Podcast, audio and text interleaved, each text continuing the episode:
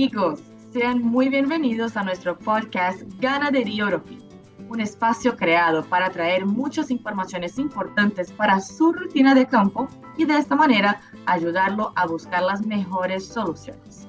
El podcast Ganadería Orofino va a conectar a todos de Latinoamérica en una sola plataforma de conocimientos. Yo soy Flavia Elif, médica veterinaria de Orofino, y hemos invitado hoy a Javier Beltrán, médico veterinario y consultor técnico de Orofino para Colombia. Hoy vamos a charlar sobre la coccidiosis, que es una importante enfermedad que afecta a muchas fincas por todo el mundo. Javier, sea muy bienvenido a nuestro décimo episodio del podcast Ganadería Orofino y muchas gracias por aceptar esta invitación.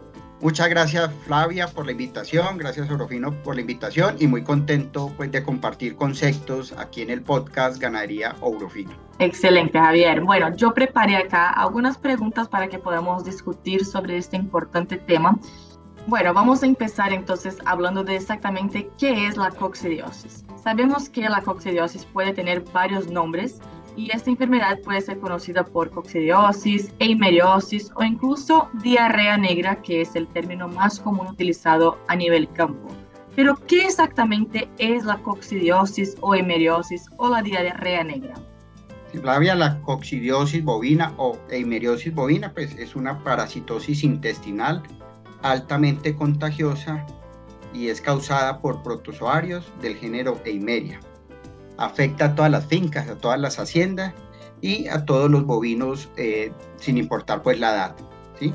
Las especies digamos más prevalentes y más patógenas que encontramos es la Imeria suerni que afecta principalmente pues animales jóvenes y la Imeria bovis que afecta principalmente los animales adultos. Muy bien, Javier. Bueno, entonces, Eimeriosis, el nombre viene justamente de la fuente de infección, ¿no? La Imeria está ahí la, la, razón por la cual esta enfermedad tiene este nombre. Y realmente es una enfermedad súper contagiosa.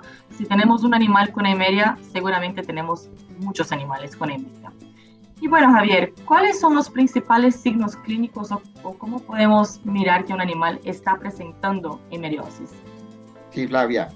En cuanto a los signos eh, de la coccidiosis o emeriosis bovina, están muy relacionados con el ciclo de vida de la himeria, de la coccidia, y puede tener dos formas, una forma clínica y una forma subclínica. En la forma clínica se presenta en el 5% de los animales y se caracteriza por anorexia o falta de apetito, depresión, dolor abdominal y diarrea. Diarrea que inicialmente es acuosa y después se vuelve diarrea sanguinolenta. Esta diarrea puede ser eh, diarrea con sangre, con sangre viva, o diarrea negra, que es con sangre coagulada. Esta diarrea, ¿qué va causando? Va causando deshidratación, anemia, pérdida de peso y también hay que tener en cuenta que dependiendo de la severidad puede causar signos neurológicos y hasta la muerte de los animales. Eso en cuanto a la forma clínica. La forma subclínica eh, se presenta en el 95% de los animales. Eso es muy importante tenerlo en presente. Y como tal, no presenta como signos evidentes de la enfermedad. Se caracteriza principalmente por bajo consumo de alimento, puede haber eh, mala conversión alimenticia, bajo ritmo de crecimiento y eh, se pueden presentar también enfermedades secundarias debido pues, a, a la coccidiosis subclínica. Gracias por tu respuesta, Javier. Creo que es bastante claro y, este es un punto muy importante, entender que la gran mayoría de los casos son animales subclínicos, o sea, animales que no van a presentar signos claros. Entonces, en ese tipo de animal puede ser que el ganadero ni siquiera sepa que el animal está infectado. Y esto es un problema gigante porque este animal está con un rendimiento productivo más bajo pero muchas veces ni siquiera sabemos que el animal está enfermo y no aplicamos un tratamiento adecuado, ¿no? Y bueno, pensando en esto, tanto animales eh, que presentan signos como animales con la, con la enfermedad subclínica, ¿cómo podemos hacer para identificar estos animales que están presentando coccidiosis? Bueno, aquí hay diferentes puntos para tener en cuenta. Eh, lo más importante eh, y por debemos empezar es por la sintomatología de los animales. O sea, animales débiles, postrados, con diarrea. Eh, con presencia de materia fecal en la parte posterior del cuerpo, nos hace eh, presumir que sea un caso de coccidiosis. Cabe recordar que la coccidiosis bovina es una de las principales causas de diarreas, sobre todo en terneros de 20 a 60 días de edad. Entonces, eso es muy importante tenerlo presente. Eh, otro punto para tener presente es la de los animales, como ya lo mencionamos anteriormente, es una enfermedad que se presenta principalmente en animales jóvenes, en terneros. Mm, también para tener en cuenta ahí la época del año. Entonces, en épocas de lluvias se presentan muchos más casos de coccidiosis bovina. Algo muy importante también para tener en cuenta, las fuentes de agua. Aquellas fincas, aquellas haciendas eh, cuya fuente de agua sean jagüeyes, aguas estancadas, represas, hace que se aumente entre 3 y hasta 4 veces la probabilidad de tener coccidiosis. Y por último, pensaría yo que para tener en cuenta también el hacinamiento de los animales, sobre todo pues en los sistemas de, producción intensivo o semi-intensivo, que también aumenta la probabilidad pues, de tener coccidiosis. Como tal, el diagnóstico es sencillo, los o quistes pues esporulados de Imeria se pueden ver con facilidad, con técnicas de flotación en el microscopio, con el eh, ocular 4X o 10X. ¿sí? Se toma una muestra de materia fecal, preferiblemente directamente del recto de los animales comprometidos. Se, envasa pues en un tarrito, en un envase de, de, coprológico y se envía al laboratorio. Realmente el diagnóstico es, es relativamente sencillo. Y yo considero que cualquier eh, cantidad que nos aparezca de huevos por gramos en el resultado del laboratorio ya nos indica que debemos de hacer un tratamiento, porque como se ha mencionado, es una enfermedad altamente contagiosa. Entonces, independientemente de la cantidad de huevos por gramos que sale, si ya nos aparecen valores, ya debemos de estar pensando en hacer un tratamiento. Totalmente de acuerdo, Javier. Esta es una enfermedad realmente altamente contagiosa y bueno, si hay un poquito de huevos de, o quistes ahí presentes, es muy probable que esto rápidamente se va a diseminar en todo el acto, ¿no? Entonces, muy importante hacer este control lo más pronto posible. Y otro punto también importante que creo vale la pena mencionar es que hay muchos casos también en donde un ganadero eh, diagnostica un animal con diarrea y cree que esta diarrea es bacteriana, entonces empieza a hacer el tratamiento con antibióticos, intenta varios antibióticos diferentes y no logra tener una resolución de este caso. El animal sigue teniendo esta diarrea persistente. En este tipo de situación existe una alta probabilidad de que el antibiótico no esté funcionando porque la diarrea del animal es causada justamente por este protozoario, por la emeria, que no va a ser responsiva al tratamiento con el antibiótico. Entonces también podemos hacer un diagnóstico casi que por eliminación de tratamiento, donde hicimos el tratamiento con antibiótico y no tuvimos un éxito en la resolución de este problema. Y ahí podemos pensar que la infección puede estar siendo eh, realizada por cuenta de la coccidiosis. Y en este caso podemos implementar el tratamiento, ¿no?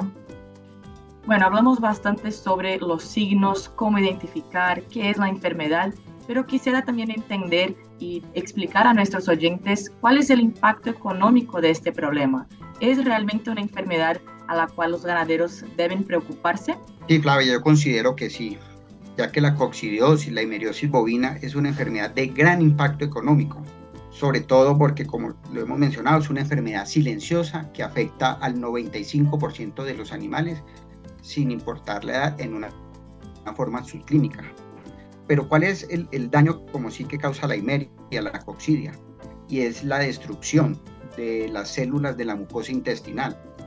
Y al tener lesionado el epitelio intestinal se disminuye la absorción de nutrientes y por ende el crecimiento y desarrollo de los animales. También se disminuye la producción de carne y leche y todo esto que va a afectar finalmente la rentabilidad de nuestras empresas ganaderas. Entonces, por eso considero que es muy importante eh, y grande el impacto económico que coccidiosis produce. Muy bien, Javier. Realmente es una enfermedad que genera un impacto económico muy importante y debemos estar bastante atentos. Y pues justamente pensando en este impacto económico, ¿tenemos la indicación solamente de un tratamiento curativo o sería interesante también hacer un tratamiento preventivo? ¿Es necesario prevenir esta enfermedad? me, haces acordar de, de los abuelos que ellos siempre decían que es mejor prevenir que curar. Y en este caso cae como anillo al dedo, porque siempre va a ser mejor prevenir y el tratamiento más económico siempre va a ser la prevención. Entonces, eh, sí, si hay indicación, se puede hacer eh, tratamiento preventivo contra coccidia. Eh, hay muchos medicamentos en, el mercado para el tratamiento de, de coccidiosis, pero el medicamento más eficaz para el tratamiento de esta enfermedad es el toltrasuril al 5%, que es un principio activo que mata la coccidia en todas sus fases. Entonces, con ese, digámoslo así, vamos a la fija que es también muy importante tener presente labores de manejo anexas, complementarias al tratamiento preventivo, como cuáles desinfección y lavado periódico de corrales, limpieza de comederos y bebederos, aislar los animales enfermos, ¿sí? mejorar los sistemas de drenaje de los potreros para evitar las aguas estancadas, es muy importante, y garantizar el adecuado suministro de agua, no solo en cantidad, sino en calidad, para todos los bovinos pues, de, de nuestras empresas ganaderas. Con eso pues eh, se fortalecen las labores de prevención en, en, las fincas. Excelente, Javier. Y pues usted mencionó sobre el tratamiento con el totrasuril al 5%. Eh, ¿Cuál es la solución de orofino que tenemos para presentar y cómo sería nuestra indicación de aplicación de este producto? Bueno, con orofino tenemos eh, diferentes o dos tratamientos específicamente hablando un tratamiento preventivo y un tratamiento curativo. Entonces, ¿cómo realizamos el tratamiento preventivo? Lo hacemos eh, con isocos al 5%, que es el toltrasuril diurofino, y la dosis indicada es 3 centímetros por cada 10 kilos de peso vía oral en dosis única a todos los animales a los 20 días de edad y eh, reforzar al momento del destete. Esos serían digamos, los dos momentos en, hacer la aplicación de isocos como tratamiento preventivo. Pero eh, a veces ya tenemos la enfermedad y eh, necesitamos, debemos hacer un tratamiento eh, curativo. Entonces, en estos casos, trabajamos isocos al 5% a dosis de 3 centímetros por cada 10 kilos de peso vía oral en dosis única.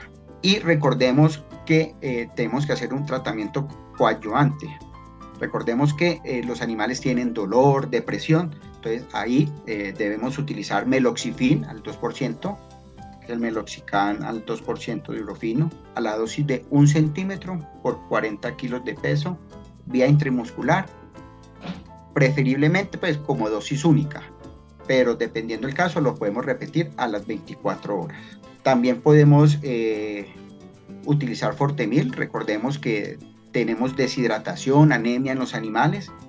Entonces, en estos casos, utilizar Fortemil a una dosis de 20 a 200 centímetros vía subcutánea o intravenosa lenta, que lo podemos hacer dos veces al día durante uno o tres días, dependiendo también de la severidad del caso.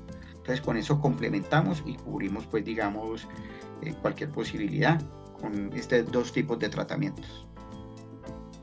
Muy bien, Javier, me encantó esta respuesta porque, bueno, realmente la prevención siempre es la mejor trayectoria, ¿no? Principalmente considerando la, el impacto económico que tenemos con esta enfermedad y este factor importante de que la enfermedad en la gran mayoría de los casos no genera signos clínicos, entonces lo mejor es siempre prevenir, pero si hay la necesidad de tratar de manera curativa, es importante agregar no solo el tratamiento con el principio activo que va a actuar contra el problema principal que es la emeria, como también hacer un tratamiento agregado con eh, un antiinflamatorio, que nosotros tenemos ahí el meloxicam al 2%, el, el meloxifin de oropino, y también un suero hidratante energético, porque el animal va a necesitar de este apoyo extra para tener una recuperación más rápida y un menor impacto en su productividad.